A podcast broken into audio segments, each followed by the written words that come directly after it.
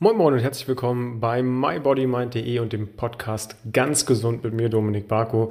Im heutigen Thema soll es tatsächlich ein bisschen um mich gehen, egoistischerweise, aber nicht, weil ich mich hier ins Rampenlicht stellen möchte, sondern weil ich euch erklären möchte, wie ich meine persönliche Morgenroutine gestalte, warum eine Morgenroutine wichtig ist, was man da vielleicht für verschiedene Steps machen kann, damit man nicht wie der Otto-Normalverbraucher mit einem Wecker aus dem Bett geweckt wird, sich den Kaffee einverleibt und dann in die Rush-Hour sich begibt und dann den ganzen Tag schon sehr, sehr gestresst beginnt, sondern wie schafft man es, da einfach schon ganz viele Haken, ganz viele positive Dinge mit in sein Leben zu überführen.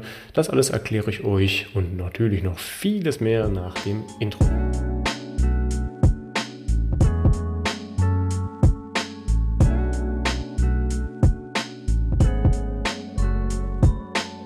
So, ich hoffe, für euch ist es nicht zu laut. Mein kleine, kleines Mädchen schreit hier gerade im Hintergrund ein bisschen. Aber mitten aus dem Leben, nicht aus dem Podcaststudio, sondern ihr seht, ähm, ich bin auch nur ein ganz normaler Mensch, der hier tatsächlich auch mit schreienden Kindern zu tun hat. Ich hoffe, das ist nicht allzu laut.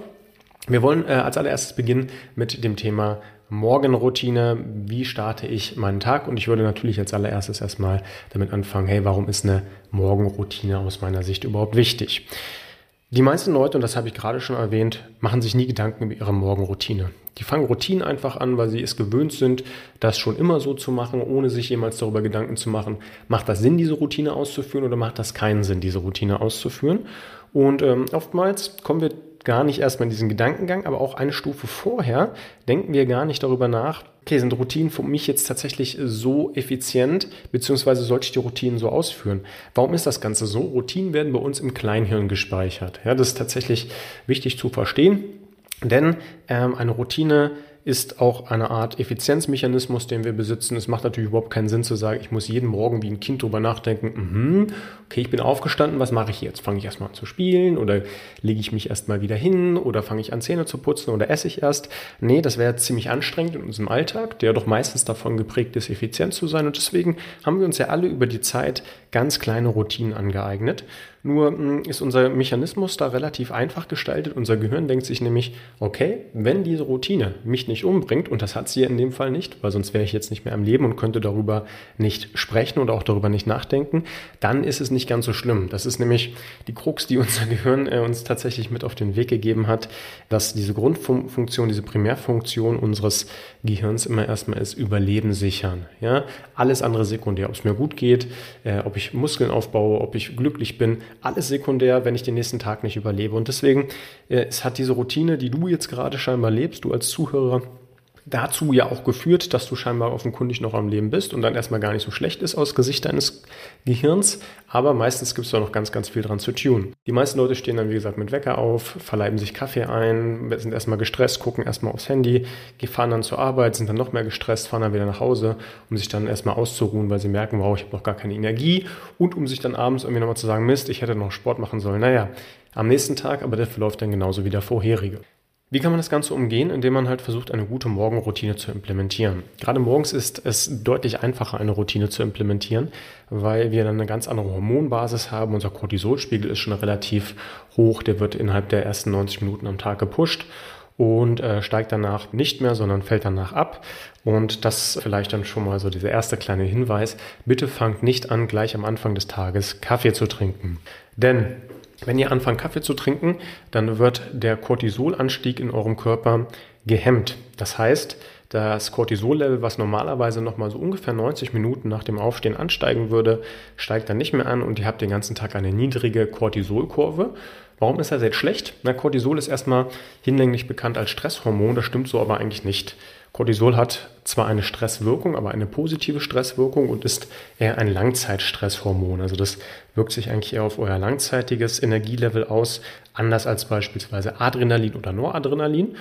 Und äh, das führt dazu, wenn ihr zu wenig äh, von diesem Cortisol habt, dass ihr euch dann eher ausgelaugt fühlt. Und genau das wollt ihr eigentlich mit dem Kaffee ja nicht erzeugen. Ja, Kaffee ist ein Adenosinhemmer, da könnte ich in einer anderen Folge nochmal ein bisschen eingehen, äh, näher drauf eingehen.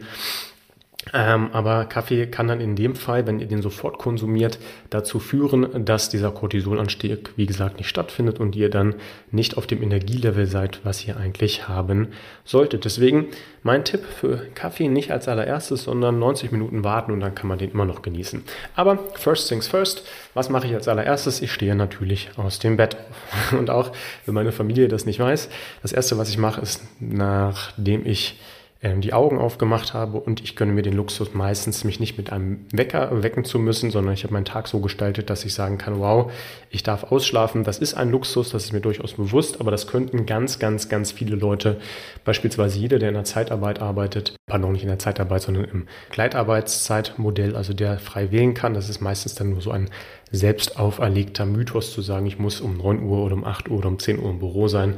Ähm, solange ihr die Flexibilität habt, könnt ihr das auch machen.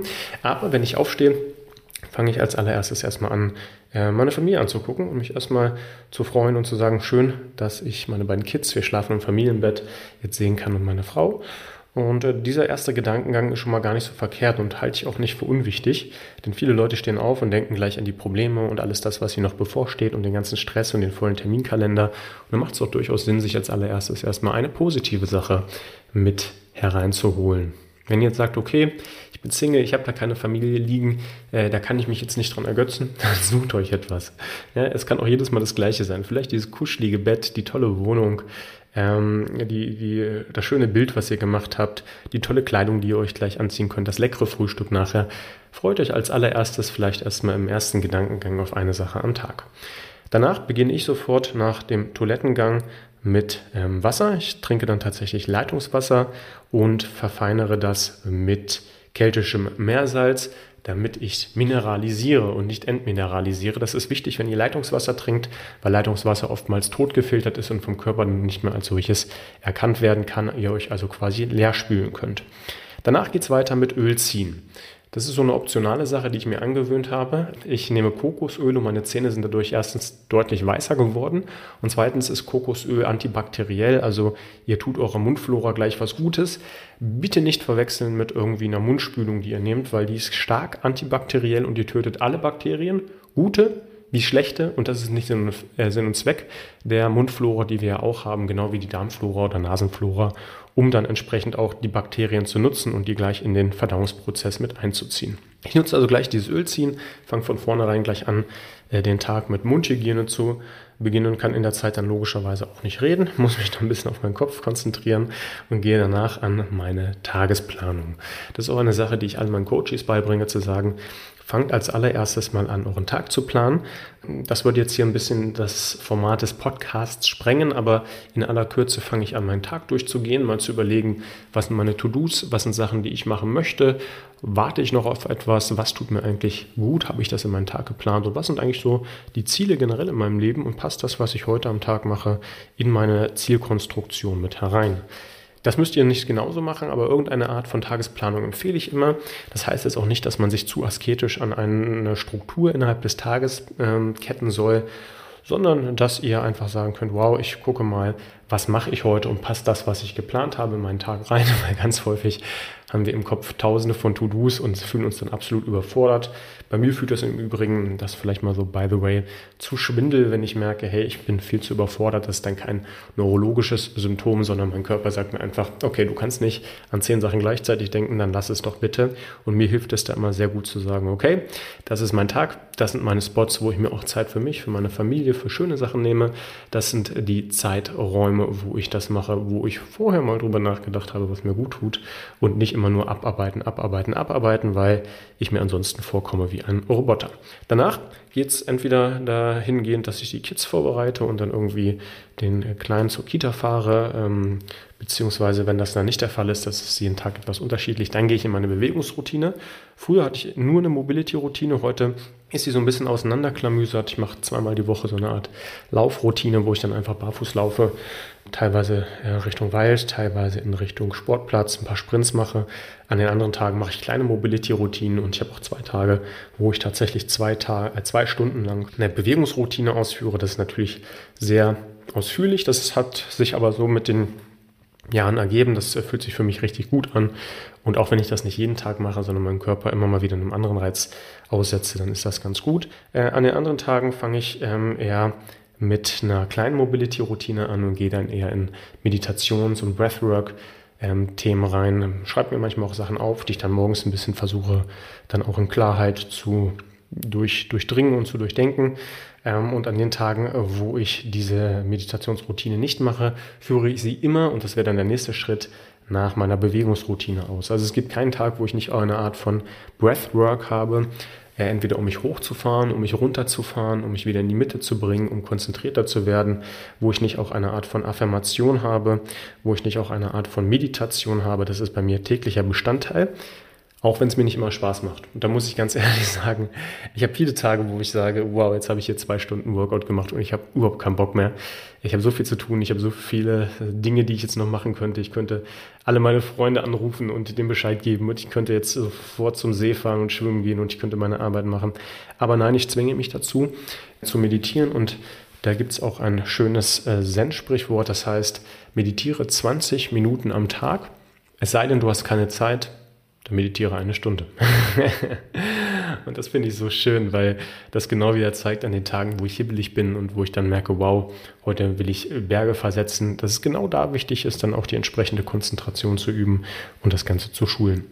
Nach dieser Meditation bzw. Ähm, Session bzw. dieser Innenkehr fange ich dann an äh, zu duschen, mich kalt zu duschen. Und das habe ich angefangen vor rund zwei Jahren ähm, und äh, habe das seitdem nicht mehr aufgeben wollen. Teilweise gehe ich auch in meine Eistonne, das ist natürlich immer etwas abhängig von den äh, äußeren Temperaturen. Aber auf jeden Fall gibt es eine Kälteexposition, um meinen Körper dann auch auf die Kälte vorzubereiten, um entsprechende Vorteile zu nutzen, braunes Fettgewebe zu erzeugen, äh, etc. Das Ganze habe ich ja schon mal mit äh, Dr. Katharina Kessel besprochen äh, in der Interviewfolge, die bereits erschienen ist. Da könnt ihr das Ganze gerne nochmal nachhören. Ganz, ganz viele gesundheitliche Vorteile. Und erst danach gehe ich ins Frühstück. Ich bin Frühstücksmensch, ich liebe das. Ähm, ich will nicht sagen, ich brauche das zwangsläufig. Also das ist immer so ein Glaubenssatz, den man sich selbst auferlegen kann. Ich brauche dies und ich bin ein Typ, der das braucht ähm, wie ich aus ganz jahrelanger Erfahrung weiß und aus ganz, ganz vielen hunderten Coachings ähm, sind so eine Sachen oftmals etwas schwierig und die lassen sich dann, wenn man sie aufgebrochen hat, dann oftmals als Falschaussagen erkennen. Also ähm, ich bin kein Frühstücksmensch, so wollte ich das nicht sagen, aber ich frühstücke sehr gerne und kommt mir dabei richtig gut vor, wenn ich genau weiß, dass ich halt erst Wasser genommen habe, dann Öl gezogen, dann die Tagesplanung, dann mich um die Kids, die Bewegung, die Meditation, um das Eis gekümmert habe und erst danach mir die Belohnung gönnen. Ja?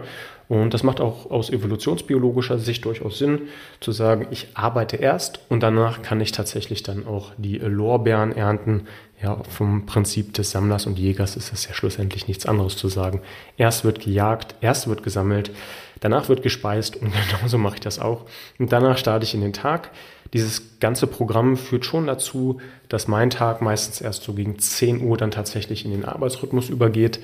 Das finde ich aber nicht schlimm, weil ich einfach gemerkt habe, dass mir das sehr, sehr gut tut und dass ich im Nachgang deutlich effizienter und effektiver bin und auch gedanklich ganz viele Haken machen kann an äh, eine Entspannungsroutine, an eine Bewegungsroutine. Also schon mal so dieses, dieses Grundsoll, in Anführungsstrichen, erfüllt habe, wo ich jetzt nicht sage, das muss man machen.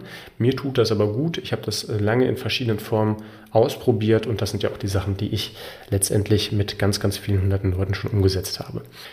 Wenn du sagst, das finde ich interessant und mein Tag sieht ganz anders aus, dann lade ich dich einfach mal dazu ein, einige Dinge rauszuziehen und genau diese Dinge einzeln mal zu probieren. Du musst nicht alles auf einmal machen, aber du kannst beispielsweise morgen anfangen zu sagen, als erstes nach dem Aufstehen gucke ich meine Familie an, dann trinke ich Wasser, Öl ziehen, fertig. Das kriegt jeder hin. Wenn ihr das Öl jetzt nicht mögt, dann ist das natürlich nicht zwangsweise notwendig. Aber das sind kleine Schritte, die ihr gehen könnt. Auch Bewegungsroutinen, die fangen nicht immer sofort groß an.